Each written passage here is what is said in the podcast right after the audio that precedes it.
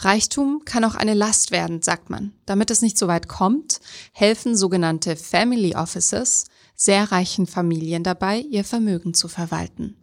Heute spreche ich mit Katharina Weber, die genau in so einem Family Office als Beraterin arbeitet und sie verrät uns ein bisschen, wie es hinter den Kulissen in einem Family Office abläuft. Davon kannst du auch als Kleinanleger was lernen.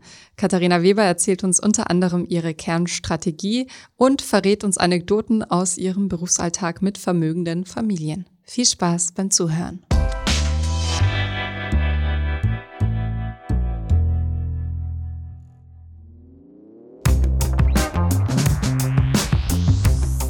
Ich freue mich sehr, dass wir heute Katharina Weber im Interview haben, die bei einem Family Office arbeitet.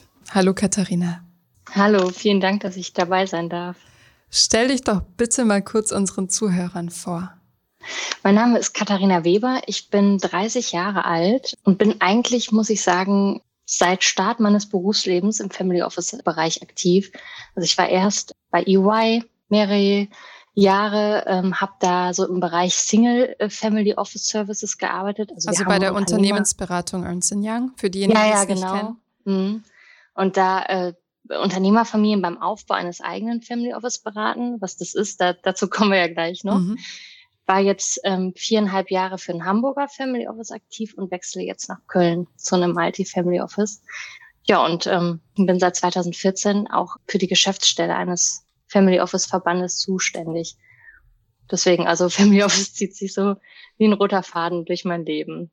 Kannst du uns kurz erklären, was ein Family Office überhaupt ist?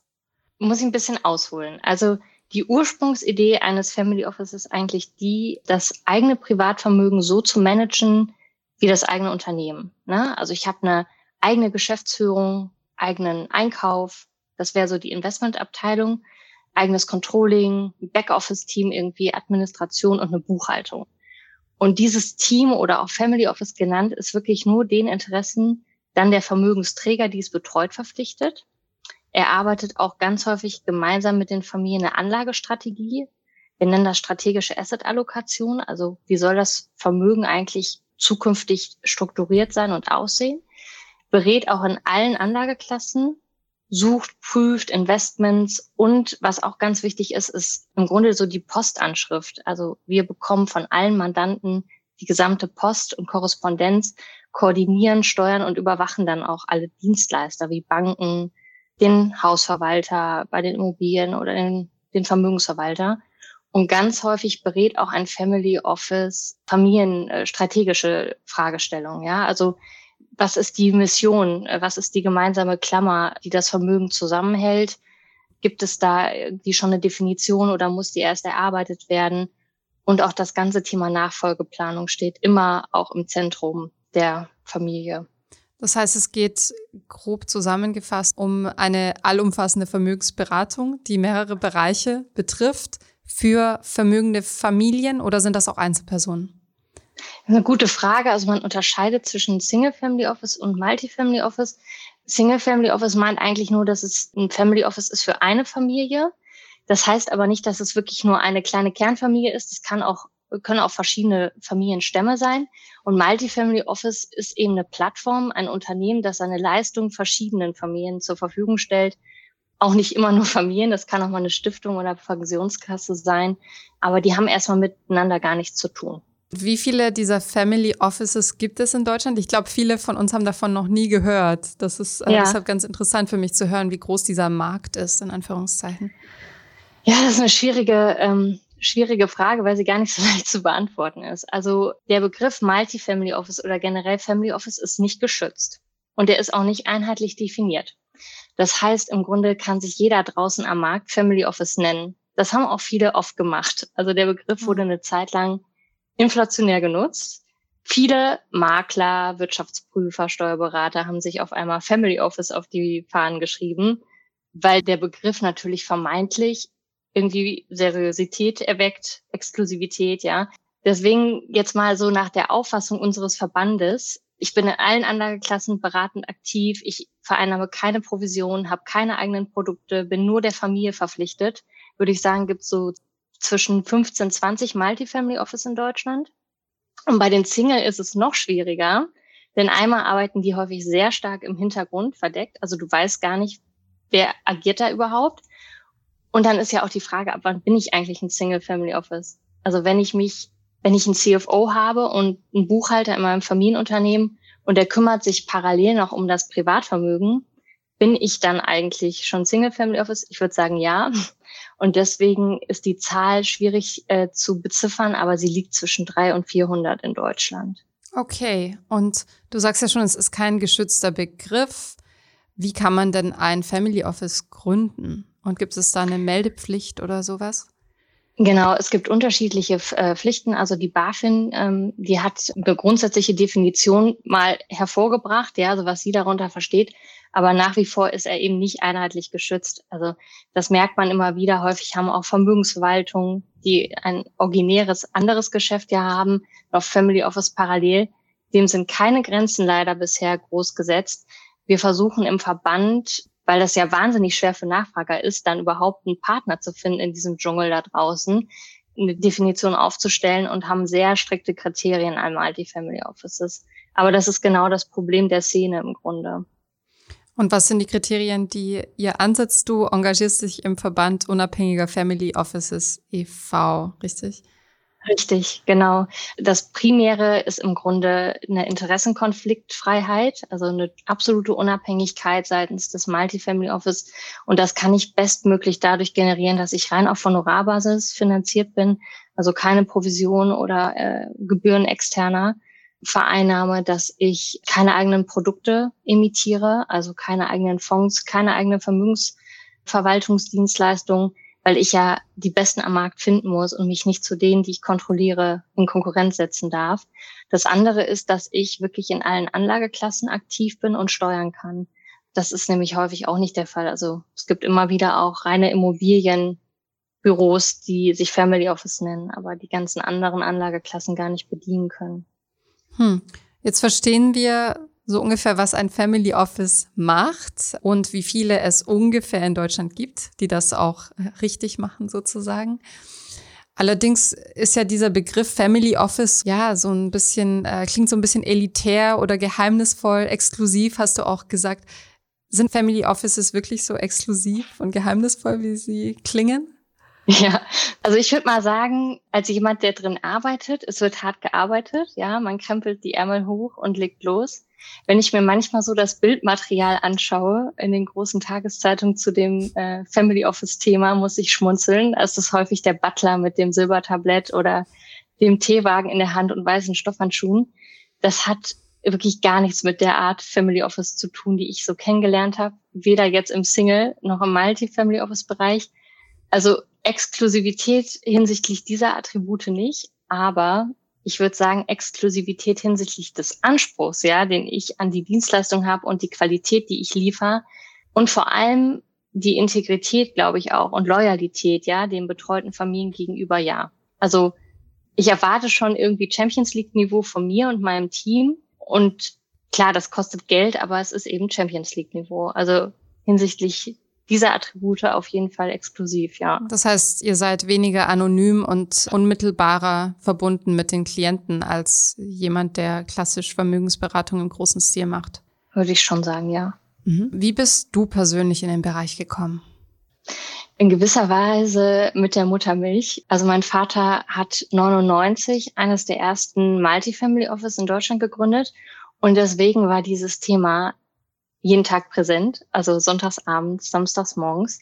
Und mich hat das total begeistert. Ich war damals ja noch relativ jung, aber es war immer der Austausch mit Menschen mit völlig unterschiedlichen Bedürfnissen, extrem interdisziplinär, also nicht nur dieses typische Finanzthema, sondern wirklich auch, man hat mit Familien, man hat mit deren Bedürfnissen zu tun. Ich fand das super spannend. Und es hat mich scheinbar nicht so abgeschreckt, als dass ich heute selber in dem Bereich aktiv bin. Wie viele Mandanten betreust du zurzeit? Also verantwortlich äh, selbst bin ich für vier Familienverbünde. Da betreue ich die Elterngeneration und die Next Gen. Also habe mit völlig unterschiedlichen Persönlichkeiten zu tun. Und generell im Multifamily Office betreuen wir um die 30 Familien. Und wie läuft ein typischer Arbeitstag ab? Also du hast gesagt, du hast sehr viele verschiedene Aufgaben und es ist ja. nicht nur eine Aufgabe, die du immer wieder machst? Wie kann ich mir das vorstellen? Also geprägt ist das natürlich sehr, sehr stark. Also Family Office ist Mannschaftssport. Ähm, das heißt, ich glaube, ohne Teamarbeit funktioniert gar nichts. Äh, wir haben jeden Morgen im Grunde so ein Joe Fix. Äh, was steht an? Ähm, wer braucht Hilfe? Wo kann unterstützt werden? Welche Themen sind heute wichtig? Viel Mandantenkommunikation, weil gerade bei den Familien, die ich betreue, die Mandanten sehr aktiv in die Vermögenssteuerung mit eingebunden sind.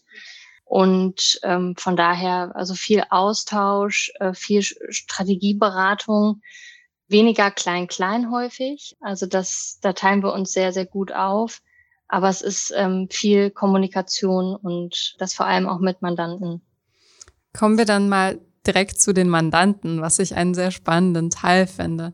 Man sagt ja landläufig, viel Geld belastet oder kann zu einer großen Belastung werden. Stimmt das deiner Erfahrung nach?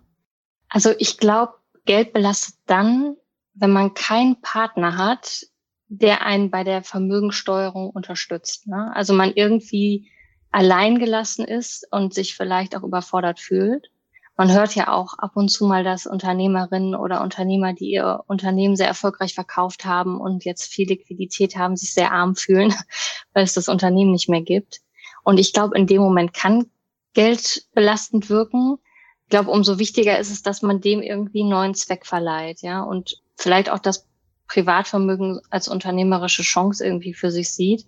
Und ich glaube, in dem Moment kann Geld dann sogar identitätsstiftend wirken. Was ich schon gemerkt habe, so im Beratungsalltag, ist, dass derjenige, der rein auf Gewinnmaximierung aus ist, ja, also das Vermögen nicht auch irgendwie mit einem ideologischen Sinn verknüpft, deutlich mehr Belastung verspürt, jetzt gerade auch mal in Krisenzeiten, als derjenige, der neben der reinen Performance-Erzielung noch irgendwie einen sozialen Sinn oder Zweck mit dem Vermögen äh, erzielen möchte. Mhm. Man sagt ja auch, ähm, der Geld hat, hat auch Verantwortung. Also helft ihr als Family Office Menschen auch zum Beispiel Stiftungen zu gründen oder Spendenzwecke zu finden und so weiter? Ja, ja, absolut. Das machen wir. Äh, das nimmt jetzt sogar noch deutlich stärker zu mit der nächsten Generation, weil die Next Gen deutlich stärker nochmal als die Eltern diesen moralischen Aspekt in der Geldanlage sucht. Von daher würde ich sagen, das hat, hat sogar deutlich zugenommen. Also wir erarbeiten richtig auch dahingehend mit der Familie eine Definition und Mission aus, erarbeiten teilweise sogar Anlagerichtlinien dann für das Vermögen und weil du das gerade ansprachst, also ich glaube auch dieser ganze Teil der Mittelverwendung am Ende, also kann ich die Erträge dann auch gewinnstiftend für mich, gewinnstiftend für die Dinge, die mir am Herzen liegen, einsetzen, über Spendenaktivitäten. Da sind wir auch in der Beratung aktiv, genau.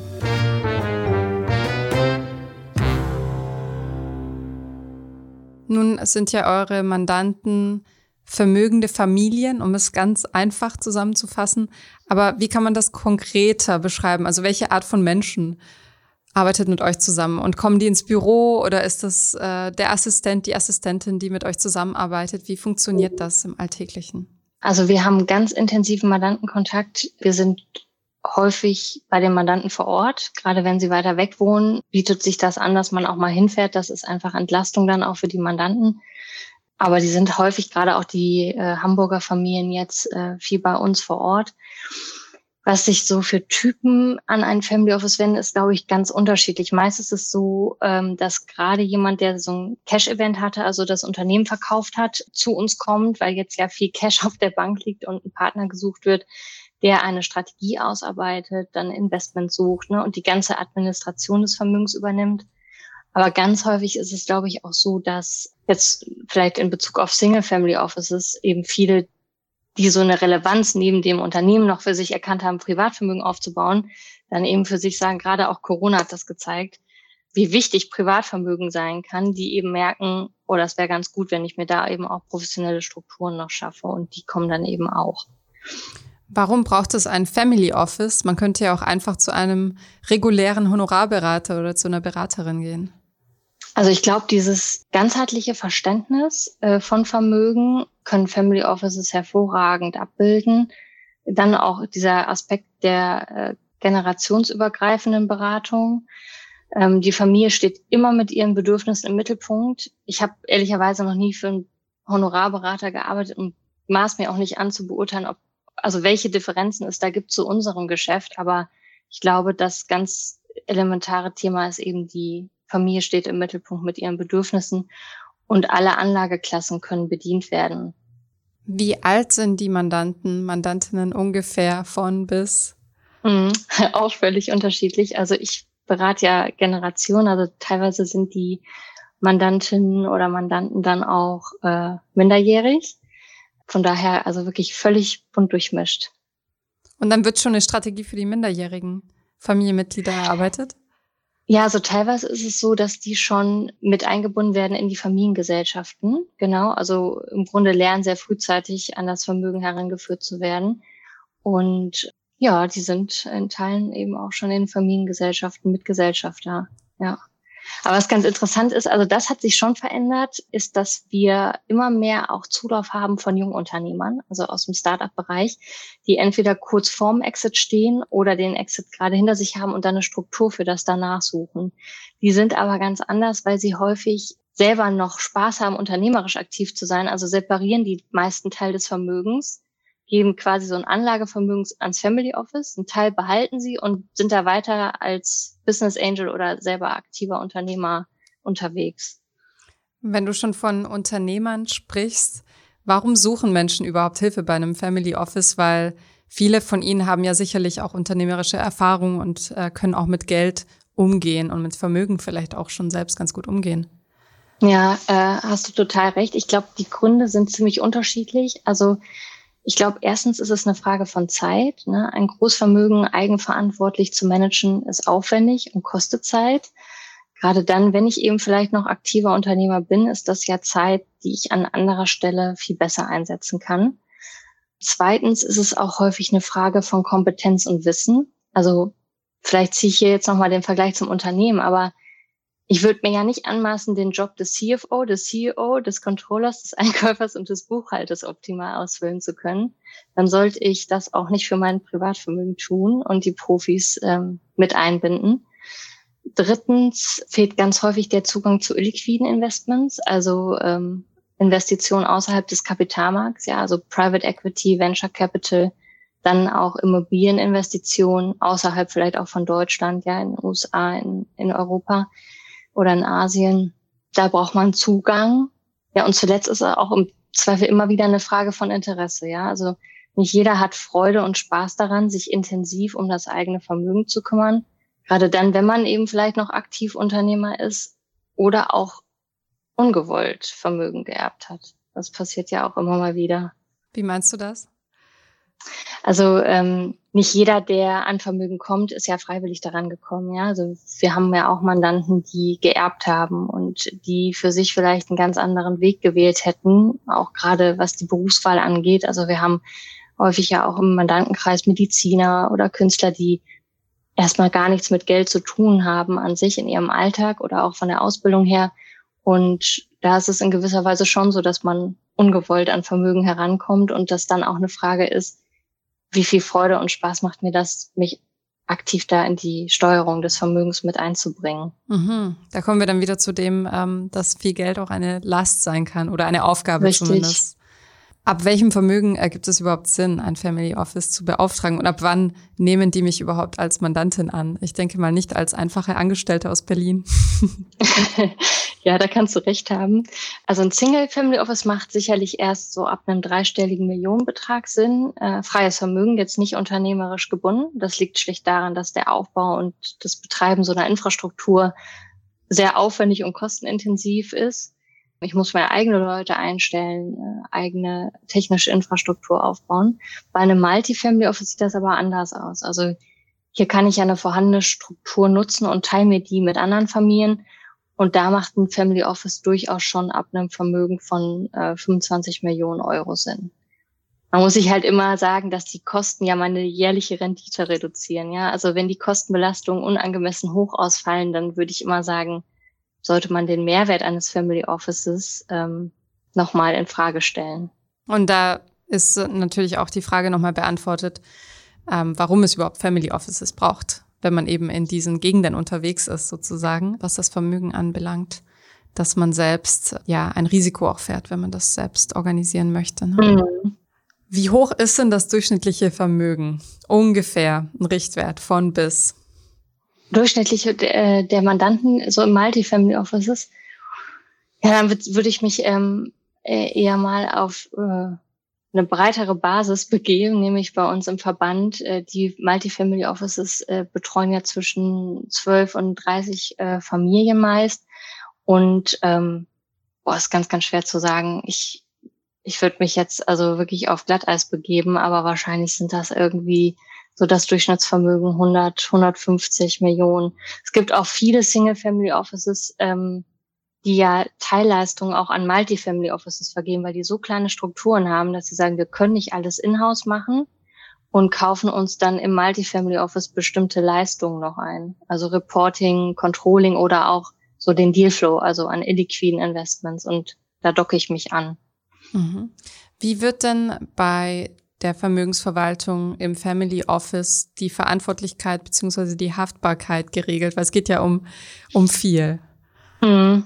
Also ähm, so wie wir das leben und auch die Mitglieder im Verband, ist es so, dass wir ehrlicherweise beraten. Die Entscheidung zum Vermögen trifft aber immer der Mandant. Und das gilt auch für die Investments. Das klingt vielleicht eigenartig, ist meines Erachtens aber ganz wichtig.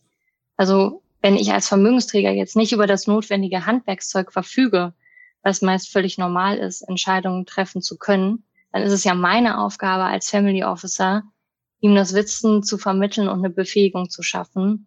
Also im Grunde ist das eine Art Bildungsauftrag. Von daher ähm, Verantwortlichkeit hinsichtlich der Entscheidung zum Vermögen trifft, so wie wir Family Office leben, der Mandant und gar nicht wir. Wie läuft das dann in der Praxis ab? Gibt es da einen Anruf? Schauen Sie mal, ich habe jetzt was rausgesucht, wie besprochen. Äh, geben Sie mir das Go oder nicht? Oder Genau, wir haben, wir haben eine Zielallokation mit dem Mandanten, die wir festlegen. Das ist eine strategische Allokation, wie das Vermögen perspektivisch langfristig gestaltet sein soll und aussehen soll. Und dann gucken wir, dass wir diese Allokation mit Investments untermauern und was passt. Und wenn wir äh, Investments suchen und prüfen und äh, die einen erfolgreichen DD-Prozess durchlaufen haben, also nichts aufgetauscht ist, was irgendwie einen Stolperstein ergebe, dann werden die Investments dem Mandanten vorgestellt. Die Mandanten können Fragen äh, beantworten. Das macht immer der Investmentverantwortliche. Und ich als Berater stelle auch häufig schon mal sehr kritische Fragen in Richtung Investmentabteilung, weil ich mich da einfach auch in der Aufgabe und Rolle sehe, das sind kritisch als Berater ja zu hinterfragen, passt das wirklich in das Vermögen des Mandanten rein. Und der Mandant hat die Möglichkeit, Fragen zu stellen zu der Investition und dann eine Entscheidung zu treffen.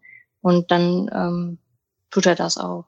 Wie leicht verlaufen diese Gespräche? Also wie schwierig oder einfach ist es da, die Portfoliomischung festzulegen mit dem Mandanten gemeinsam? Ach, das ähm, muss ich sagen, wir machen immer zu Mandatsbeginn ähm, eine Wissensworkshop-Reihe, ja. Also wir, wir gehen einmal durch, was ist strategische Asset-Allokation, was ist, äh, was bedeutet Diversifikation, was ist der Zinseszinseffekt, was ist Korrelation, wie baut man ein resilientes Vermögen auf, was äh, gehen dann auch wirklich in die einzelnen Anlageklassen, ne? Äh, also das ist, ist wirklich Bildungsauftrag. Und daher ist der Mandant äh, in der Lage, Entscheidungen zu treffen und, und von daher laufen die Gespräche auf einem eigentlich bestimmten Fachniveau ab, würde ich sagen. Und man merkt natürlich, gerade wenn dann auch Next Gen mit dabei ist, werden nochmal andere Fragen gestellt. Das ist eigentlich ganz spannend, weil aus einem ganz anderen Blickwinkel eben äh, noch zusätzlich Input kommt in so ein Gespräch. Also, nee, ich glaube, das ist ähm, gar nicht so mandatsunterschiedlich. Das läuft eigentlich immer relativ ähnlich ab. Und gibt es Menschen, die sagen, du, ich habe äh, gerade geerbt, mach mal was damit. Ich weiß nicht, ich will gar nicht wissen was, aber du weißt schon, mhm. mach mal was. Also da kann ich jetzt nur für uns sprechen oder für mich, da wäre ich jetzt der Falsche, weil wir so vorgehen, dass, dass wir eben eine Befähigung schaffen möchten und uns da eher als Sparing-Partner sehen mit dem Mandanten auf einer Tischseite im Boot, aber ganz bewusst eben den Mandanten mit in eine Verantwortung nehmen. Also das gibt mit Sicherheit auch. Gerade auch viele bankabhängigen Family Office bieten sowas an. Aber gerade die Multi-Family Offices bei uns im Verband äh, sind da anders unterwegs.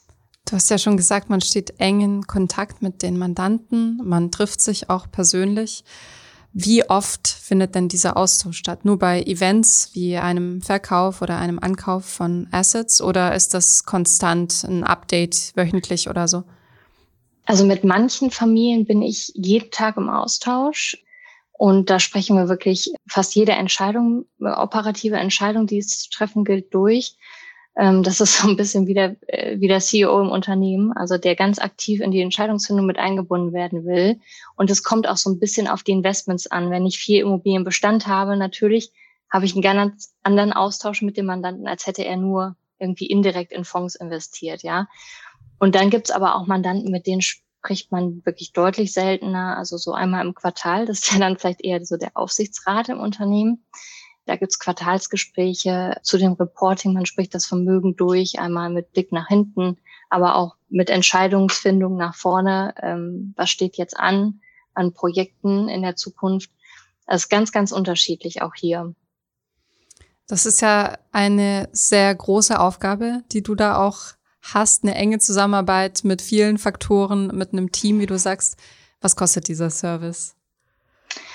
Das ist eine gute Frage. Also das hängt sehr, sehr stark, würde ich sagen, von der Leistungsintensität ab, äh, die der Mandant so in Anspruch nimmt. Grob kann man sagen, ein Family Office kostet zwischen 0,3 und 0,6 Prozent pro Jahr bezogen auf das kontrollierte Vermögen.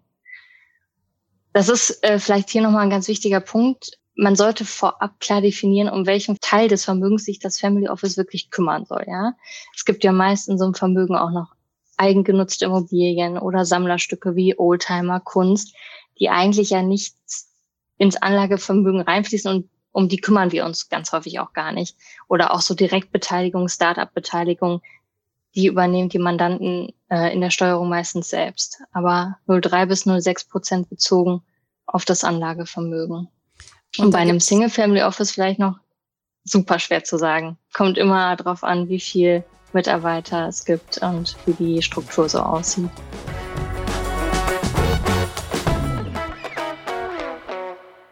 Und da gibt es wahrscheinlich keine Renditegarantie, kann es ja auch nicht geben. Aber wie geht man mit diesen Fragen um? Wie geht man mit äh, Krisenzeiten um, zum Beispiel mit Inflation? Also was ich ja möchte für meine Mandanten ist im Grunde ein krisensicheres Vermögen aufbauen ne? und das bestmöglich noch prognosefrei. Denn wir alle wissen, äh, es wird Prognosen Anfang des Jahres gemacht und die, keiner hat die Glaskugel, sie treten seltenst ein.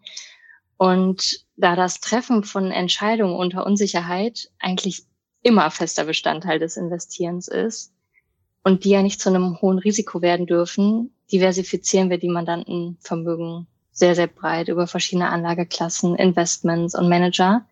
Und dann schaue ich natürlich auch immer, dass ich in Anlageklassen und Investitionen investiere, die nicht miteinander korrelieren, also die sich unterschiedlich in verschiedenen Marktphasen entwickeln. Also zum Beispiel Rohstoffe. Was wäre ein Ja, Beispiel? also sehr stark sachwertorientiert, also ähm, im Grunde aufgeteilt auf unternehmerische Beteiligung. Also da würde ich jetzt mal runterfassen Aktien, ja, also börsennotierte Unternehmen, nicht börsennotiert, das wäre Private Equity, dann Immobilien, sowohl Bestand als auch Immobilienprojektentwicklung, da gibt es Mezzaninkapital und auch alle sonstigen Investments wie Land und Forst, irgendwie Container, Agrar, also ganz breit durchmischt. Gibt es denn sowas wie ein Standardportfolio? Etwas, was so der Evergreen ist im Family Office? Also ein Standardportfolio haben wir in dem Sinne nicht, weil ja die Familien häufig auch ganz unterschiedlich sind. Ich glaube, es gibt aber wie so eine Art Patentrezept vielleicht bei uns. Also ein Vermögen sollte ja immer strukturiert aufgebaut werden, ja. Und das Schlimmste, was beim Investieren passieren kann, ist der Totalverlust eines einzelnen Investments. Daher sollte ich mein Vermögen ja immer so aufbauen, dass selbst bei einem Totalverlust eines Investments mein gesamtes Vermögen nicht strukturell beschädigt wird. Und wir setzen daher sehr stark das Konzept des Position Sizings oder Core Satellite Modell um. Soll ich das erklären? Gerne, erklär kurz, wie ihr das auslegt. Okay, also die Idee dahinter ist eigentlich, dass ich neben dem übergewichteten Kerninvestment, das ist meist ein Fonds, einen Satelliten setze oder mehrere Satelliten. Und diese Cores sind Anlagen mit geringem Risiko. Und die Satelliten sind deutlich risikoreicher, aber haben höhere Gewinnaussichten. In die Kerninvestments investieren meine Mandanten dann vier bis fünf Prozent des Gesamtvermögens. Das wäre jetzt bei einem 100 Millionen Gesamtvermögen vier bis fünf Millionen bei so einem Kerninvestment und in die Satelliten maximal zwei bis drei Prozent des Vermögens. Und dieses Konzept setzen wir in allen Anlageklassen um. Und das hilft extrem gut dabei, dass ich einmal keine Klumpenrisiken bilde und dass ich auch nicht so kleinteilig investiert bin. Denn Diversifikation ist schön und gut, aber zu kleinteilig zu investieren, da kann Diversifikation auch schon mal ins Negative kippen. Hm. Du hast ja schon ein paar der Assetklassen genannt, äh, mit denen ihr arbeitet. Wie ist es eigentlich mit ETFs zum Beispiel, die ja eher ein sehr passives Tool sind? Also ETFs spielen ehrlicherweise eine ziemlich große Rolle bei uns, weil wir sie ganz häufig als Kerninvestments, also ich habe ja gerade gesagt, so Cross-Satellite-Ansatz, als Kerninvestments einsetzen im Aktienbereich und drumherum eben so Speedboat-Satelliten setzen mit einem höheren Risiko. Ja, und ETFs aufgrund ihrer Struktur breit diversifiziert, kostengünstig setzen wir die häufig ein. Interessant. Gibt es denn sonst Trends? Also du hast schon gesagt, äh, was die neue Generation angeht, beobachtest du andere Werte, andere Haltungen, vielleicht auch andere Wünsche, was die Anlagestrategie angeht? Also Nachhaltigkeit, ESG spielt eine extrem große Rolle. Das ganze Thema Impact Investing auch nimmt deutlich zu. Dann vielleicht auch als Trend bei der älteren Generation, aber auch bei der jüngeren ist, also Anleihen setzen wir zum Beispiel überhaupt gar nicht mehr ein, maximal als Liquiditätsreserve. Dafür aber deutlich stärker den Bereich Private Debt, also im Grunde das Pendant zur Unternehmensanleihe, ne? nur illiquide Forderungen. Und deutlich stärker als früher noch wird in Asien investiert, mhm. weil da die Bewertungen noch andere sind und ähm, das machen wir sowohl im Aktienbereich als auch im Private Equity Bereich. Wie hältst du dich ähm, und dein Wissen auf dem aktuellen Stand, was die Produkte angeht? Das ist ja ganz schön viel, was man da lesen kann und wahrscheinlich auch im Blick haben muss. Ja, das ist richtig. Also ähm, wir sind da wieder Mannschaftssport. Ich kann nicht alles wissen. Ich bin Berater, muss Generalist sein. Wir haben Spezialisten in den einzelnen Teams zu den Anlageklassen. Wenn es bestimmte Themen gibt, die Trends aufzeigen oder auch regulatorischer Natur sind, ganze Themen Recht und Steuern. Da kommen wir eben ins Gespräch mit, mit den Teamkollegen. Und ansonsten Austausch im Verband gibt es eine Plattform für den Erfahrungsaustausch untereinander. Ich glaube, das ist ganz wichtig, dass man jeden Tag neu lernt. Und häufig sitzen wir auch Mandantenfamilien gegenüber, äh, die top ausgebildet sind. Und da äh, kann ich auch noch viel lernen. ich finde das, was du machst, super interessant und würde dich gerne fragen, ob du dich an eine deiner Zusammenarbeiten besonders erinnerst. Erzähl uns mal eine Anekdote aus deinem Alltag. Also ähm, ich saß vor einiger Zeit mal mit einer größeren Familie zusammen, unterschiedliche Generationen. Wir haben Wissensvermittlungsworkshop auch betrieben. Dann haben wir Familiengesellschaften auch gegründet. Und dann finde ich es ganz spannend, wie unterschiedlich die Eltern häufig mit, mit Vermögen umgehen, wenn es darum geht, dass die Kinder herangeführt werden sollen. Und hier war es so, was gar nicht häufig der Fall ist, dass die Kinder herangeführt wurden, weil sie wollten. Und ganz häufig ist es so, dass die Kinder wollen, aber die Eltern eigentlich schwierig rauszuführen sind aus dem Vermögen. Und das war ganz schön zu sehen. Und dann haben wir uns eben hingesetzt, haben eine Zielallokation gemeinsam erarbeitet haben, aber vor allem erstmal äh, das Warum definiert. Also warum sitzen wir hier eigentlich? Haben eine Mission ähm, erstellt, zusammen mit der Familie, eine Vision für das Vermögen. Also im Grunde so das ganze Thema Klammer ums Vermögen gelegt, gemeinsam. Und das ist halt wahnsinnig bereichernd, wenn du da mit unterschiedlichen ähm, Persönlichkeiten am Tisch sitzt und über das Thema Vermögen sprichst. Ja, jeder hat irgendwie unterschiedliche Wahrnehmungen auf dieses Thema. Es ist historisch gewachsen häufig. Also das, das ist super bereichernd und macht wahnsinnig viel Spaß. Was ist dein Lieblingsteil deiner vielen Aufgaben? Also Beratung ist, äh, ist halt das, was ich mache äh, jeden Tag. Ich finde es super spannend, mir so Vermögensarchitekturen anzugucken, gerade wenn jemand zu uns kommt, der wirklich schon ein allokiertes Vermögen hat, also ein investiertes Vermögen, mir das anzugucken und zu bewerten und zu analysieren. Also wo steht der aktuell? Was sind so meine Themen, die ich sehe, wo sehe ich potenziell Stolpersteine, die gar nicht zu der Zielvorstellung des Mandanten passen. Also das macht mir wahnsinnig viel Spaß. Es ist fast wie so ein wie Deutschunterricht, man hat ein Gedicht irgendwie vor sich liegen und muss das analysieren, ist das eben ein Vermögen, das man analysiert. Das ist eine schöne Analogie. Ja. Wie oft passiert es denn, dass jemand zu dir kommt und sagt, ich habe in den letzten Jahren äh, ein paar falsche Entscheidungen getroffen und habe eine negative Rendite erzielt, also habe Verluste erzielt und jetzt brauche ich jemanden, der aufräumt.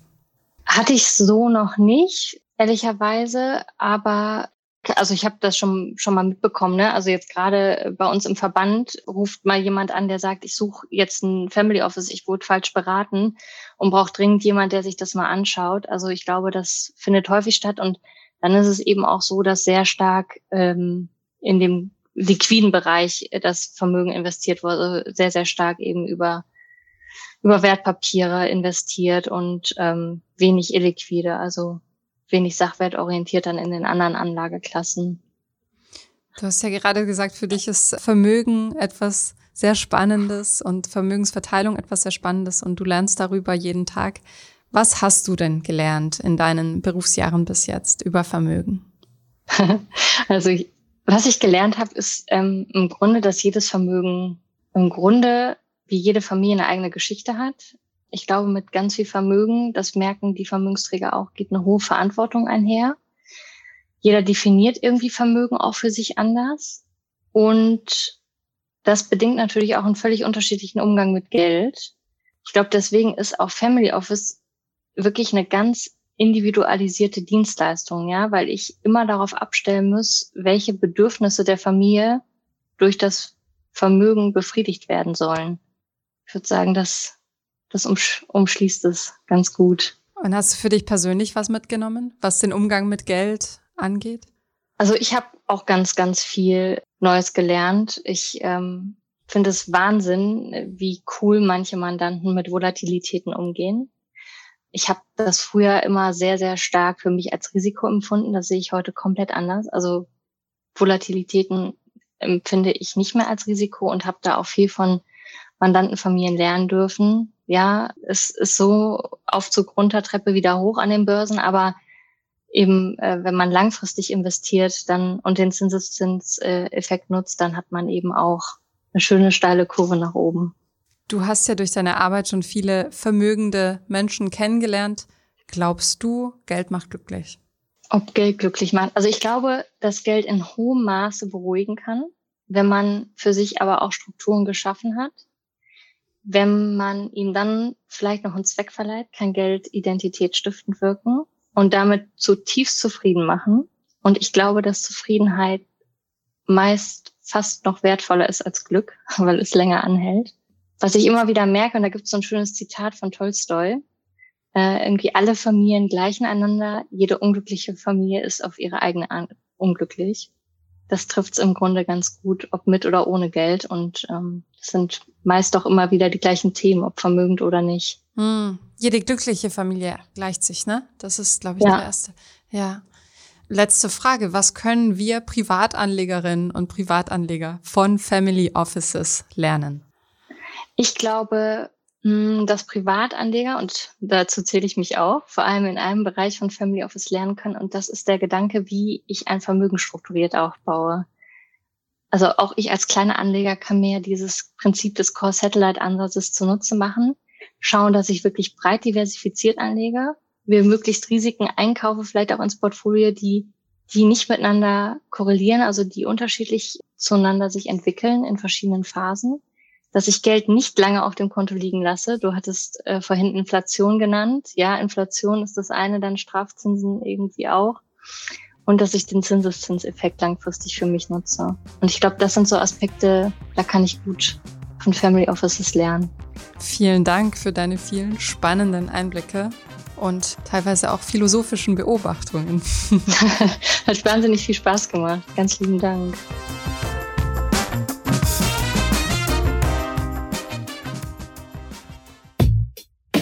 Ich hoffe, diese Podcast-Folge hat dir gefallen und du hast was dazugelernt. Wenn ja, dann erzähl doch gerne auch deinen Freunden und Bekannten vom Finanzfluss Podcast, die sich für das Thema finanzielle Bildung interessieren oder interessieren sollten.